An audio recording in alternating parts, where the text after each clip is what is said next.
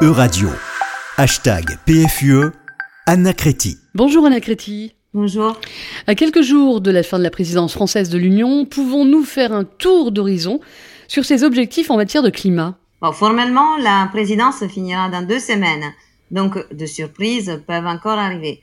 Mais en réalisant les textes diffusés début janvier, il est intéressant déjà de passer en revue les objectifs ambitieux du programme proposé pour ces premiers semestres 2022. En matière climatique, les programmes soulignaient l'importance de concilier les développements économiques et les ambitions climatiques. Un chantier en particulier était visé l'instauration de la taxe carbone aux frontières de l'Europe pour les produits qui ne respectent pas les exigences climatiques de l'Union. Concernant la biodiversité, il était question de créer un instrument de lutte contre la déforestation importée, soit l'importation des biens dont la production détruit la forêt dans le monde, soja, bœuf, euh, huile de palme, cacao. Une importante mobilisation sur des événements internationaux comme la conférence des partis sur la biodiversité et la convention sur les zones humides a accompagné cet objectif biodiversité.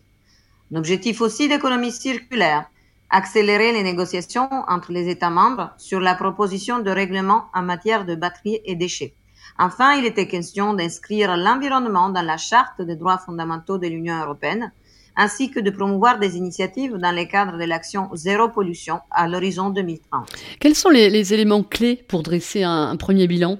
Bon, il y a encore un conseil de, euh, de européen, un conseil de l'énergie, un conseil de l'environnement qui vont se suivre d'ici deux semaines. Mais on peut revenir sur des moments forts de cette présidence. De façon générale, les discussions au Parlement sur les avancées majeures attendues ont été difficiles.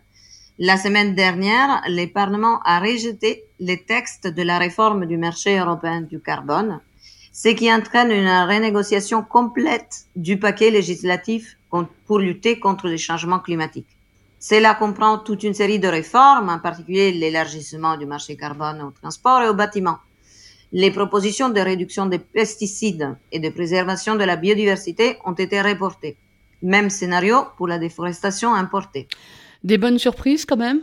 Oui, sur l'automobile. Euh, les eurodéputés ont voté la fin des moteurs thermiques en 2035. Cette avancée n'était pas vraiment prévue. Euh, ceci favorise la massification des ventes de voitures électriques. En effet, peut-être de l'impact sur les prix des carburants du conflit russo-ukrainien. Et puis, impossible en effet de négliger le vrai choc de cette période, la guerre en Ukraine. Évidemment, nous ne pourrions pas conclure ces cycles de chronique sur tout ce qui nous a par contre occupés et préoccupés ces derniers mois et que nous avons essayé de décrypter. Gaz, charbon, pétrole, marché de l'électricité, souveraineté énergétique alimentaire, sanctions, plan Repower EU.